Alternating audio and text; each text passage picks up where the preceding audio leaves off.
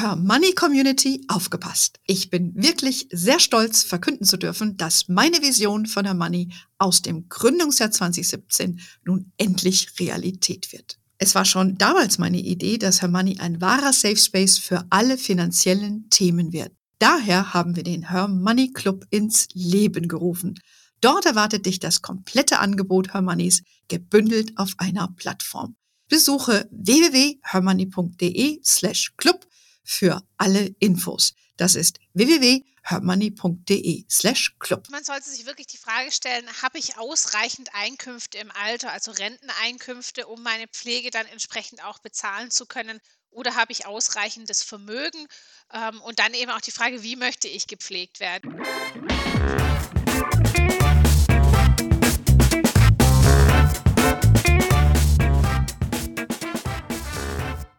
Begrüße euch super herzlich zum Her Money Talk, dem Geld- und Karriere-Podcast für Frauen.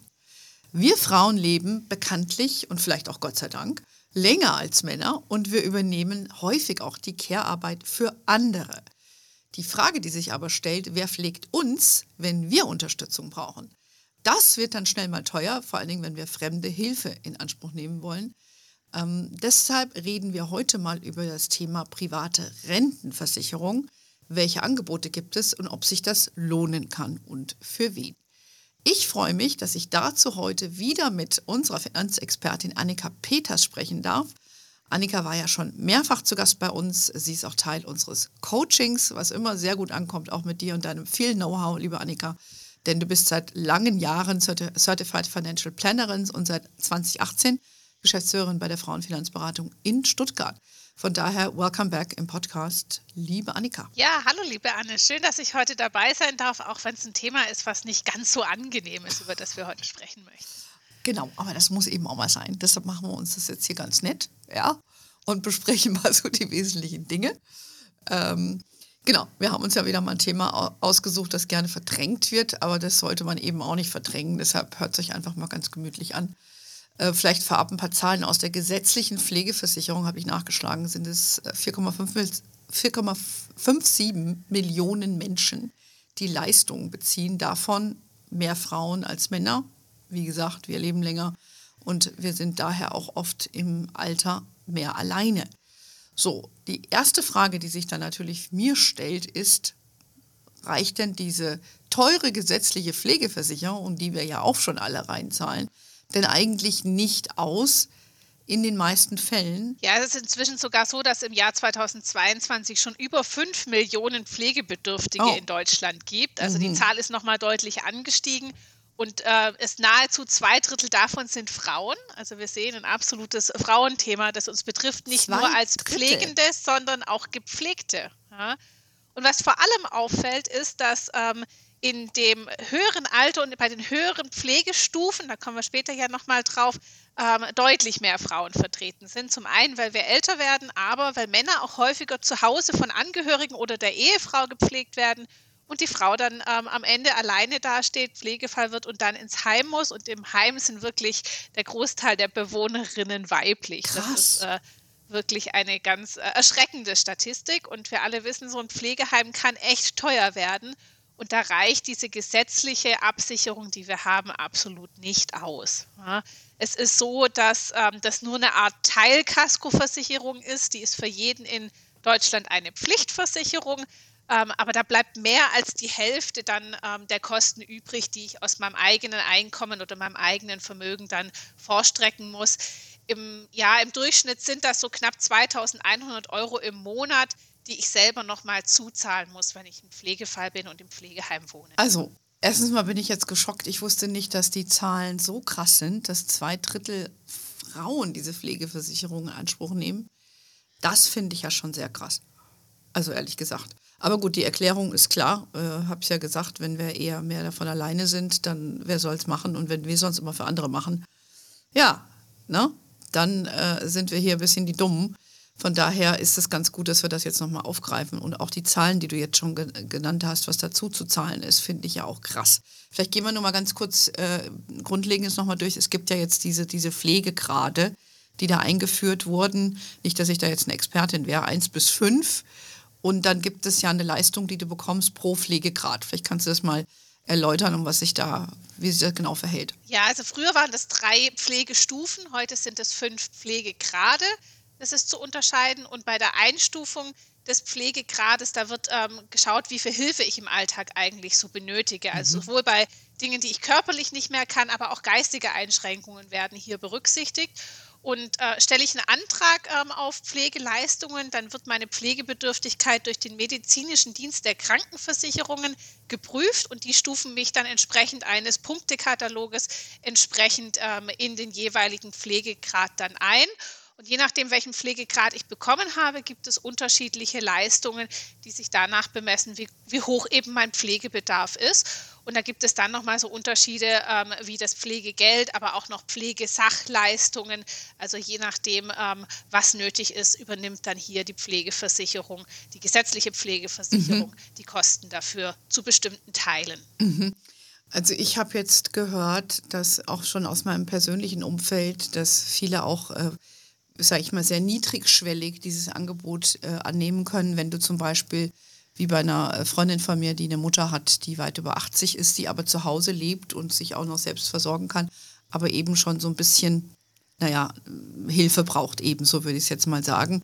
Und die hat dann äh, eine Pflegegrad beantragt, sodass dann jemand kommt und einfach die Mutter beim Einkaufen begleitet und guckt, dass sie im Alltag irgendwie zurechtkommt, hätte ich jetzt auch nicht so erwartet. Also das muss dann Pflegestufe oder Pflegegrad 1 oder 2 sein. Das heißt, man kriegt da schon heute sehr niedrigschwellig auch Geld dafür, ne? Ja, also vor allem im Pflegegrad 1 oder auch Pflegegrad 2, da sind noch gar nicht so viele Einschränkungen ähm, vorhanden. Das ist meistens, dass man wirklich zu Hause eben auch noch gepflegt werden kann. Mhm. Das können auch Angehörige übernehmen. Also das muss gar kein, ähm, gar kein Pflegedienst sein oder mobiler Pflegedienst, sondern das können auch Angehörige sein, die hier die Pflege übernehmen und man dafür dann eben auch diese Leistung aus der Pflegeversicherung bekommt. Genau, ich meine, sie kann das nur begrenzt machen, weil sie eben berufstätig ist und deshalb hat sie dann noch so eine Unterstützung. Und ich hatte mal geschaut, ähm, man kriegt, oder ab 400 Euro, glaube ich, fangen diese Leistungen schon an, die man dann bekommen kann im Monat. Ist das richtig oder ist es weniger? Ja, das passt sich immer wieder auch an. In, der, in dem Pflegegrad 1 sind es nur 125 Euro im Monat ähm, Betreuungs- und Entlastungsleistungen. Also das ist ein sehr geringer Anteil, den ich bekomme. Ähm, in Pflegegrad 2 geht es dann mit glaub, 300, um die 350 Euro los. Ähm, das sind aber auch Sätze, die immer wieder angepasst mhm. werden jedes Okay, Jahr. gut. Gut, das ist, wenn man zu Hause ist und dann ist das ein, ein Zubrot und vielleicht ein kleiner Ausgleich für jemand oder man bekommt eine Unterstützung. Aber krass wird es natürlich, wenn man dann in, in Pflegeheim muss oder stationär behandelt wird, da ist man dann leicht bei den 2000 Euro, die man irgendwie selber zuzahlen muss. Ne? Ähm, ja. das, also das war jetzt vielleicht mal so ganz nochmal so das Grundlegende, wie das mit diesen Pflegegraden und den Zuzahlungen ist. Jetzt ist es aber auch so, äh, gerade wenn so eine private Zuzahlung in höherer Summe, so 2000 Euro oder so im Monat, was ja locker da mal sein kann, äh, fällig wird. Was ist, wenn ich das jetzt als Angehörige nicht zahlen kann, beziehungsweise als die, die es nicht betrifft? Was passiert dann? Also im ersten Fall ist es so, dass der Pflegebedürftige diese Lücke decken muss. Ähm, das heißt, es wird erst geschaut, welche Einkünfte sind da. Gibt es Renteneinkünfte? Gibt es Vermögen, das eben auch da ist, das aufgebraucht werden kann? Da gibt es einen Schonbetrag, der da übrig bleiben darf von gerade mal 5000 Euro. Also hm. da muss ich schon mein ganzes Vermögen erstmal einsetzen. Und wenn ich dann eben nicht mehr in der Lage bin, meine Pflegekosten zu bezahlen, dann springt das Sozialamt ein. Und das Sozialamt ähm, zahlt dann die restlichen äh, Pflegekosten, die noch übrig bleiben. Was ich nicht vergessen darf, dass wenn ich im Pflegeheim bin, dass ich ja vielleicht auch noch ein paar Leistungen oder ein paar Dienstleistungen oder Themen in Anspruch nehmen möchte, ähm, wie zum Beispiel eine Fußpflege oder ein Friseur, mhm. die gar nichts so mit der grundsätzlichen Pflege zu tun haben oder Zeitschriftenabo, also solche Dinge, die konnte ich oder sollte ich ja in dem Fall auch noch bezahlen können, ähm, was über den Eigenanteil hinaus noch dazu kommt. Mhm. Wenn ich das alles selber nicht mehr zahlen kann und eben auch mein Vermögen aufgebraucht ist, dann, wie gesagt, wird das Sozialamt die Kosten für mich tragen. Also ich brauche mir da keine Sorgen machen, dass ich da nicht gepflegt werde. Das ist nicht der Fall. Aber es ist auch so, dass das ähm, Sozialamt dann eben schaut, ob es Angehörige gibt, ähm, hm. die entsprechendes Einkommen haben, ähm, um dann eben diese Kosten entsprechend zu übernehmen. Und da gab es in den letzten Jahren auch eine Änderung ähm, zugunsten der Angehörigen, muss man sagen. Denn ähm, ich kann nur noch herangezogen werden, wenn mein Jahresbruttoeinkommen über 100.000 Euro liegt. Also mhm. erst dann kann ähm, das Sozialamt von mir entsprechend ähm, eine Leistung verlangen, dass ich die für meine ähm, Angehörigen, meistens ja dann die Eltern, eben übernehmen muss, der sogenannte Elternunterhalt. Krass. Ne? Was man aber bei den 100.000 auch wissen muss, das ist nicht so nur so, dass das nur das Arbeitseinkommen wäre, sondern da zählen auch ähm, Einkünfte aus Vermietung und Verpachtung und auch aus Kapitalvermögen hinzu. Jo. Also da muss man ein bisschen aufpassen, wenn man da vielleicht gerade so an der Schwelle ist. Grundlage ist da immer dann eben die Daten, die das Finanzamt dann von mir auch hat. Mhm, verstehe. Gut, da heißt es wieder, ne, äh, Eltern, äh, ich sage mal so, früher hieß es Eltern haften für ihre Kinder, heute heißt es vielmals dann Kinder haften für ihre Eltern. Da muss man genau hinschauen. Ich habe die, die, diese Diskussion ja so ein bisschen verfolgt. Ich fand es auch ganz gut, dass da eine Änderung ähm, stattgefunden hat, aber nichtsdestotrotz muss man sich eben selber auch kümmern, um zu gucken, wenn das eigene Vermögen nicht langt. Und wir wissen ja, dass wir viele leben ja weit bis über 90. Und dann ist ja auch noch eine Frage, wie lebst du dann? Selbst wenn du dann äh, irgendwo im Pflegeheim bist. Pflegeheim ist ja auch nicht gleich Pflegeheim. Also sind wir eigentlich beim Stichwort, äh, wenn man sich da privat vorsorgen will, um sicher zu gehen sozusagen. Ähm, wann würdest du denn aus deiner Brille, du hast ja auch viele Kundinnen, sagen, ist denn eine private Vorsorge denn sinnvoll? Welche Fragen sollte man sich vielleicht stellen? Also man sollte sich wirklich die Frage stellen, habe ich ausreichend Einkünfte im Alter, also Renteneinkünfte, um meine Pflege dann entsprechend auch bezahlen zu können? Oder habe ich ausreichendes Vermögen? Ähm, und dann eben auch die Frage, wie möchte ich gepflegt werden? Du hast das schon erwähnt, das kann ganz unterschiedliche Kosten haben, vom einfachen Pflegeheim auf dem Land ja, bis hin eben zum Luxus-Altenheim mit Entertainment. Ähm, also da gibt es doch äh, einige, die da auch ein bisschen mehr anbieten als so das, die klassische Nurpflege. Und da ist die Frage, wie möchte ich im Alter denn auch leben und wie ist meine aktuelle finanzielle Situation und wie sieht meine fin äh, finanzielle Situation im Alter aus? Und da sind wir wieder beim Thema mhm. Finanzplanung. Mhm. Und Sinn macht es eben für jeden, der sowohl sein, sein Vermögen, aber auch ähm, sein Einkommen der Angehörigen, wenn man zum Beispiel Kinder hat, die man gut ausgebildet hat, die ein hohes Einkommen haben, wenn man die schützen möchte davor, dass, davor, dass sie von meinen Pflegekosten aufkommen müssen, dann ähm, kann durchaus auch eine Pflegeversicherung Sinn machen. Wie gesagt, wir Frauen haben durchaus ein höheres Risiko, pflegebedürftig zu werden und auch länger pflegebedürftig zu werden. Deswegen ist das ein Thema, wo wir uns schon mal mit beschäftigen sollten, ob das nicht was ist, was für uns in Frage kommt. Und ich muss ja auch nicht erst pflegebedürftig werden, wenn ich 80 oder 90 bin, mhm. sondern das kann ja auch schon viel früher der Fall sein. Ja, eben. Also das hat man ja sehr häufig so, so Ende 60, Anfang 70, ne? je nachdem. Vielleicht lassen die geistigen Fähigkeiten so ein bisschen nach. Da brauchst du dann jemanden, der einfach vielleicht nach deiner Mutter oder so schaut oder willst, dass jemand dich vielleicht ein bisschen begleitet, wie im Falle bei meiner Freundin zum Beispiel. Ähm, das kann auch schon früher passieren, mh. auch schon vor dem 60. Mh. Lebensjahr, durch einen Unfall, durch eine Krankheit, äh, Long-Covid, ja, lauter so Themen, ähm, wo dann wir immer von der Berufsunfähigkeitsversicherung sprechen, aber die läuft ja auch irgendwann aus. Und äh, wenn ich dann Pflegefall bin, dann zahlt da niemand mehr für mich. Ja, du hast recht. Man denkt immer nur Pflege ganz, ganz alt, aber das muss ja nicht unbedingt der Fall sein. Dann lass uns doch mal gucken, was es für Varianten gibt. Es gibt ja, ähm, ja, gibt ja verschiedene Versicherungen. Es gibt da drei, wir, wir hatten das ja schon mal im Vorfeld gehabt, äh, Pflegetagegeld, Pflegekostenversicherung und Pflegerenten. Auf den ersten Blick steht da für mich irgendwie Pflege drauf und I don't get it. äh, vielleicht kannst du mal kurz sortieren, um was es sich da handelt und, und äh, ja, was die Unterschiede sind. Ja, ich lässt es sich in zwei große Sparten unterteilen. Die Pflegetagegeldversicherung und auch die Pflegekostenversicherung werden in der Regel von Krankenversicherungsunternehmen angeboten. Mhm. Ähm, und ich zahle einen monatlichen Beitrag und habe einen äh, festen Tagessatz beim Pflegetagegeld vor allem äh, vereinbart. Beim Pflegetagegeld darf ich das Geld frei verfügen, darf also entscheiden, was ich mir da ähm, dann eben kaufe, wenn ich das Geld nachher bekomme. Bei der Pflegekostenversicherung ähm, muss ich wirklich Kosten nachweisen, ähm, um da dann eben Geld zu bekommen. Deswegen würde ich die mal so ein bisschen ausklammern. Die ist auch in der Praxis kaum vertreten. Am häufigsten gibt es wirklich die Pflegetagegeldversicherung, wo ich zum Beispiel einen Tagessatz von 50 Euro versichern kann in Pflegegrad 5. Und wenn bei mir dieser Pflegegrad festgestellt wird, dann bekomme ich diese 50 Euro für jeden Tag, den ich pflegebedürftig bin und kann damit machen, was ich möchte. Dafür zahle ich einen monatlichen Beitrag ähm, das ist wie eine Krankenzusatzversicherung, mhm. Zahnzusatzversicherung zum Beispiel dann eben auch zu sehen. Ähm, der Beitrag kann aber entsprechend auch je nachdem, wie die Leistungen aussehen oder wie sich, die, wie sich das Ganze entwickelt, auch steigen. Das ist ein großes Risiko bei der Pflegetagegeldversicherung, dass ich hier mit steigenden Beiträgen rechnen muss.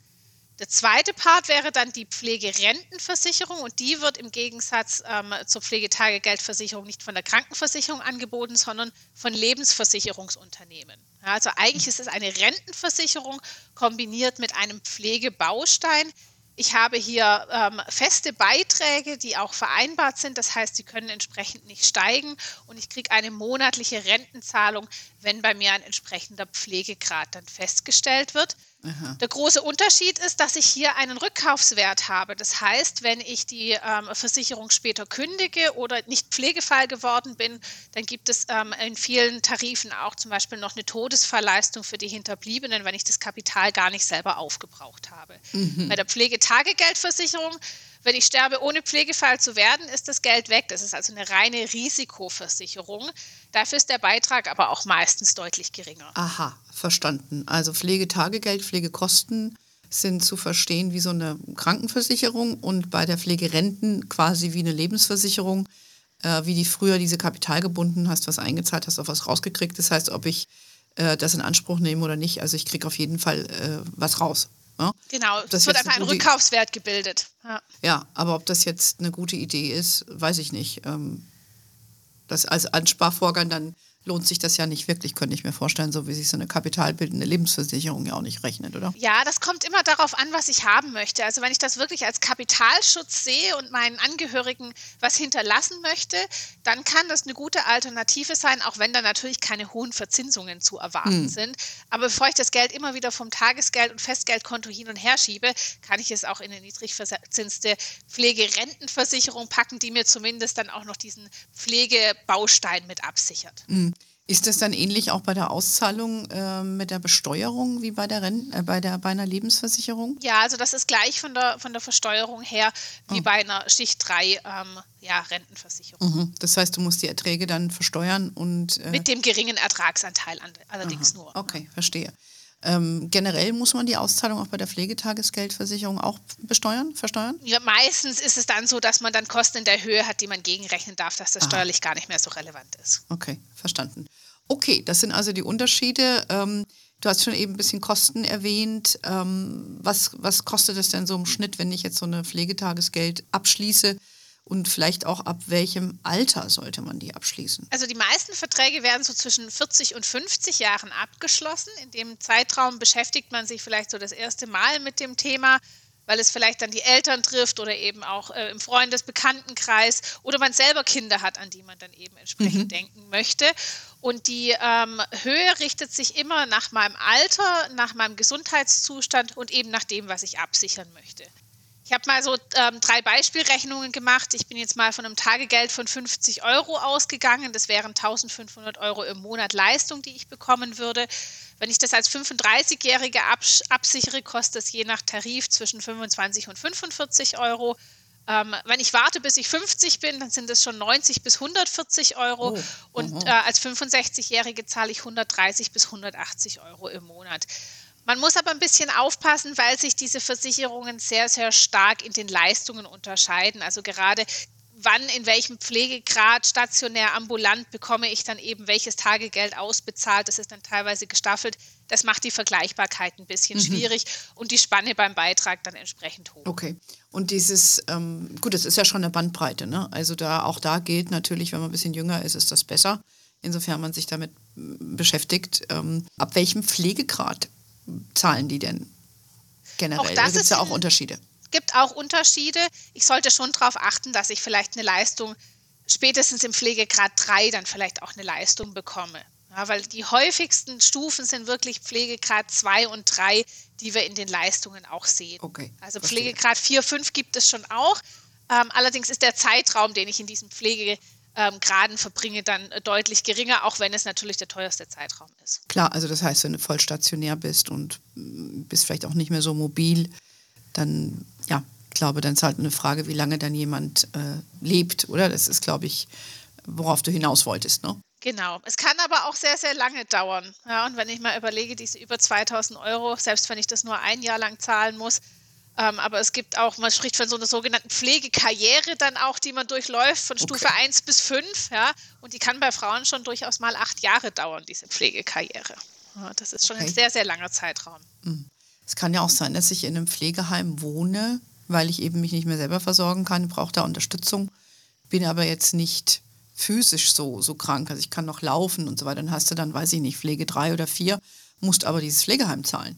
Das, das sind ja schon, das sind ja die vielen Kosten. Ne? Ja, das geht dann häufig auch ins betreute Wohnen über und da gibt es dann eben auch einen Teil, zahlt ja auch die Krankenversicherung, also alle Behandlungskosten werden von der Krankenversicherung getragen.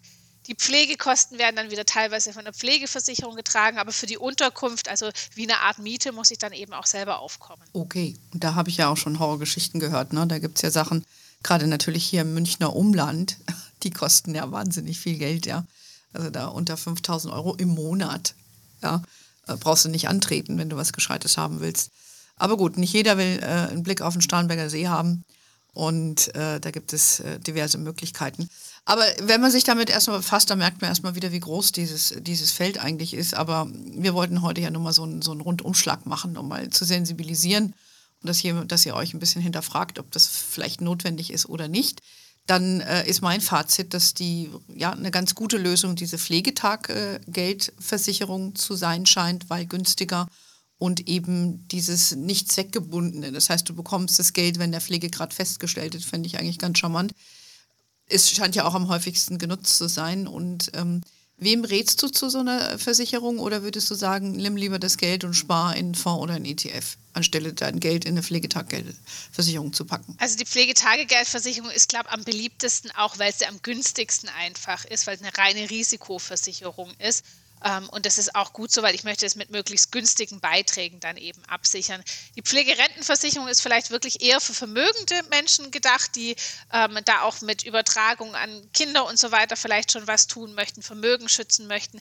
Aber die Pflegetagegeldversicherung ist eigentlich so für jeden gut geeignet. Und es gibt ja Menschen, die sind vielleicht ein bisschen versicherungsaffiner und andere ein bisschen weniger. Aber wenn ich wirklich Angst habe, im Pflegefall nicht genug Geld zu haben, dann kann ich, wenn ich früh anfange, auch mit günstigen Beiträgen, also so 20, 25 Euro im Monat, als 30-Jährige ist vielleicht was, wenn ich da rechtzeitig anfange, habe ich da eine gute Absicherung ähm, und dann kann das ein guter Zusatz dann eben auch nochmal sein.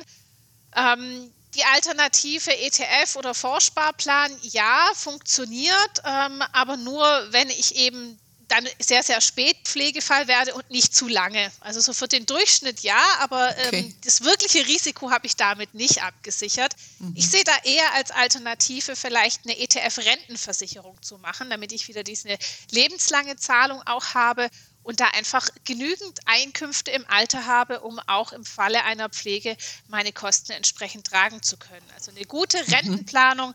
genügend in, äh, in, in Rentenversicherungen, am liebsten mit ETFs kombiniert, dann ähm, kann ich davon meine Pflege dann auch bezahlen. Okay, auch noch eine Lösung. Ja gut, äh, da haben wir jetzt, glaube ich, ein paar Inspirationen ähm, für unsere Hörerinnen geschaffen. Ich fand das jetzt mal ganz interessant. Ich, ich mich stört immer so diese Begriffe. Ich freue mich, Annika, dass wir die jetzt zumindest mal geklärt haben, weil du kriegst dann wieder, wenn du sowas abschließt, ich habe unter anderem auch sowas abgeschlossen, kriegst du dann tausend Dokumente, ja, die du dann wieder durchlesen musst. Also wer meinen Podcast hört, weiß, dass ich das immer sonntags vormittags mache. Und dann sitze ich dann da und dann studiere ich erstmal und dann gucke ich Begriffe an, lese bei Hermanni oder höre bei mir nach, weil das ist, das ist schon ziemlich, ziemlich aufwendig. Ähm, ja, ich würde sagen, schönen Dank, dass du dir die Zeit genommen hast hier heute. Und ähm, wir sprechen uns dann mal wieder zu einem dieser Themen, die man mag oder auch nicht. Oder wir sehen uns wieder beim Coaching. Ähm, ich würde sagen, ähm, Annika, haben wir was vergessen oder irgendwas, was du noch loswerden möchtest? Ich denke, es ist wie bei vielen Themen, die wir schon besprochen haben, es ist kompliziert oder komplex und ähm, da kann auch durchaus mal eine Beratung und vor allem eine gute Finanzplanung helfen, ähm, um auch diese unangenehmen Themen mit einzubinden ähm, in die Finanzplanung, da wirklich sich mal eine Beraterin an die Seite zu holen und äh, sich auch gerne aber auch vorab äh, bei euch natürlich mal einzulesen, damit man so ein paar Grundbegriffe kennt. Das kann nie schaden. Absolut. Und äh, man, wenn die Finanzplanung, da helfen wir natürlich mit dem Coaching, wo du ja, wie ich eingangs schon gesagt hatte, auch äh, Bestandteil bist. Und ähm, ansonsten gibt es natürlich kompetente Frauen wie dich, die man auch selber ansprechen kann, um einen Termin mit dir zu vereinbaren. So, in diesem Sinne würde ich jetzt erstmal sagen, ganz lieben Dank. Wie wir schon gesagt haben, es gibt mehr Infos bei uns auf hermoney.de. Es gibt natürlich unseren tollen Newsletter, der jede Woche mit neuen Infos rauskommt und mit Ankündigungen, wann Frauen wie Annika bei mir wieder hier auftreten. Und ähm, ja, mir bleibt nur zu sagen, ähm, ihr wisst, wir sind ja auch auf Facebook, LinkedIn, Instagram. We are wherever you are. In diesem Sinne, have a wonderful day, everybody. Until next time und ciao. Ciao, Annika.